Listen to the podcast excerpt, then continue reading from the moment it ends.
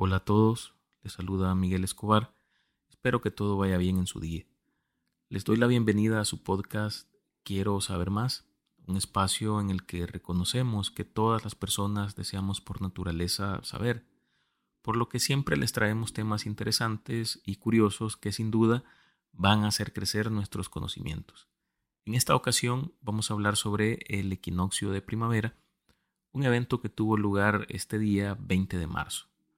Vamos a explicarles de qué se trata este suceso y cómo algunas civilizaciones antiguas le atribuían significados míticos a esta fecha.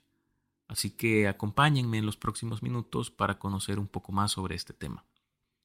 El equinoccio de primavera es un evento astronómico que marca el comienzo de la primavera en el hemisferio norte y del otoño en el hemisferio sur. Los equinoccios ocurren cuando los hemisferios de la Tierra no están inclinados hacia o al contrario del Sol.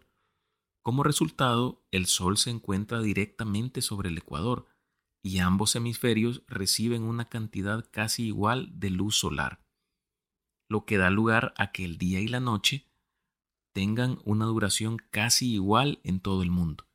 De hecho, la palabra equinoccio tiene su origen en el latín y significa igual noche. Después del equinoccio de primavera, el hemisferio correspondiente, ya sea norte en marzo o sur en septiembre, se inclina más cerca del Sol, lo que resulta en más horas de luz diurna con amaneceres más tempranos y puestas de sol más tardías. En el momento del equinoccio, la eclíptica y el ecuador celeste se cruzan. La eclíptica es el camino del Sol a través del cielo.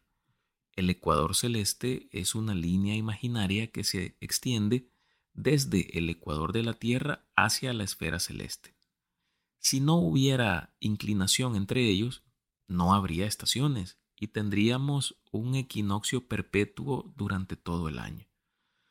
Durante estos sucesos se produce además un fenómeno conocido como la anulación de la inclinación. Esto significa que la inclinación del eje terrestre no se inclina ni se aleja del Sol. Recordemos que el eje de rotación de la Tierra varía durante el año, lo que provoca este tipo de eventos y que a su vez propician cambios en el clima de diferentes regiones de nuestro planeta. Este fenómeno sucede dos veces al año. En marzo, cuando comienza la primavera en el hemisferio norte y el otoño en el hemisferio sur, y en septiembre, cuando comienza el otoño en el hemisferio norte y la primavera en el hemisferio sur. El equinoccio de primavera no tiene una fecha fija.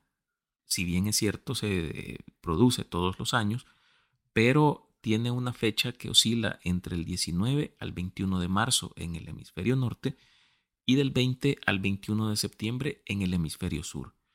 Sin embargo, los equinoccios realmente son un momento, un instante en particular en el calendario y ocurren a una hora determinada en vez de durante todo el día, aunque se acostumbra llamar eh, equinoccio al día, eh, al día total o se le llama también eh, día equinoccial a la jornada en que ocurre este instante.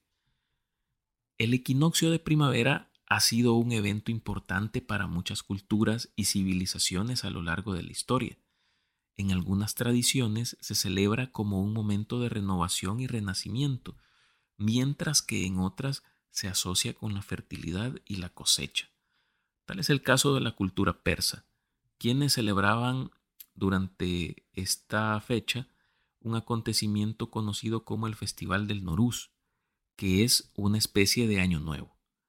Se conmemora en muchos países de Asia Central y Oriente Medio, incluyendo Irán, Afganistán, la India y Pakistán. Esta festividad tiene una larga historia y se remonta a más de 3.000 años atrás, en Persia, lugar donde se originó. El Noruz se celebra en el equinoccio de primavera, generalmente el 20 o 21 de marzo en el hemisferio norte. Es una festividad que se enfoca en la renovación de la vida y la naturaleza. Durante esta celebración se realizan una serie de actividades y rituales que simbolizan la purificación y el renacimiento. Para los mayas, grandes conocedores de astronomía, este era un evento de gran importancia, a tal grado que incluso erigieron un templo para evocar esta fecha. Se trata de la pirámide de Kukulcán, ubicada en el sitio arqueológico de Chichen Itza, en la península de Yucatán, México. Es uno de los lugares más importantes y que guardan un mayor simbolismo con lo que es el equinoccio de primavera, ya que durante esta fecha el fenómeno de la luz natural y los movimientos de las sombras en la pirámide crean la ilusión óptica de descenso de una serpiente paso a paso en la pirámide que representa al dios Kukulcán. Justo cuando comienza a caer la tarde y el sol se acerca al horizonte, aparecen sombras que se proyectan en una de las caras de la pirámide principal de Chichen Itza. Este monumento de la arquitectura prehispánica fue hecho con una precisión que sigue sorprendiendo en nuestros días. Se construyó para alinearse con el Sol justo durante el equinoccio y así proyectar esta sombra en su costado norte, la cual asemeja el cuerpo de una serpiente que simboliza el descenso del dios Kukulcán que llega a la tierra, según la creencia maya, para fertilizarla para la siguiente temporada de cosecha. El efecto de sombra que crearon los mayas muestra una serpiente de 120 pies de longitud que baja arrastrándose hasta unirse con una enorme cabeza de serpiente al final de la escalera. El equinoccio en Chichen Itza es realmente una muestra dramática del conocimiento eh, astronómico de los mayas, así también de su impresionante arquitectura y de sus eh, conocimientos en geometría. Más allá del simbolismo religioso, los mayas construyeron eh, la pirámide también con una utilidad específica para medir las épocas del año y cuando las horas del día y las horas de la noche eran iguales. Para los celtas tiene lugar una de las ocho festividades fundamentales para el desarrollo de la vida. Se trata de los Tara, los celtas celebraban el equinoccio de primavera a través del simbolismo del laberinto. Dibujaban en la tierra los espirales y los delimitaban con plantas y frutos. En los tiempos difíciles, el laberinto significaba salida, apertura de nuevos caminos, cambios y renacimiento. El Ostara tiene sus raíces en las tradiciones de pueblos germánicos antiguos, que celebraban el inicio de la primavera y el renacimiento de la naturaleza. Esta festividad se celebra de diversas maneras en las comunidades paganas, pero en general se enfoca en la renovación, la fertilidad y el renacimiento de la vida. Algunos de los rituales y prácticas que se realizan en el Ostar incluyen la decoración de huevos, que simbolizan la vida y la fertilidad, la realización de ceremonias de limpieza y purificación y la realización de meditaciones y rituales de gratitud por el renacimiento de la naturaleza. Para los antiguos romanos, el equinoccio de primavera era una ocasión para celebrar la llegada de la primavera y el comienzo de la temporada agrícola. Esta celebración se conocía como las fiestas de Ceres o las fiestas de la primavera. La diosa Ceres era la protectora de la agricultura y la fertilidad, y era venerada en estas fiestas junto con su hija Proserpina. Durante las festividades se llevaban a cabo procesiones, ceremonias religiosas y juegos en honor a estas diosas.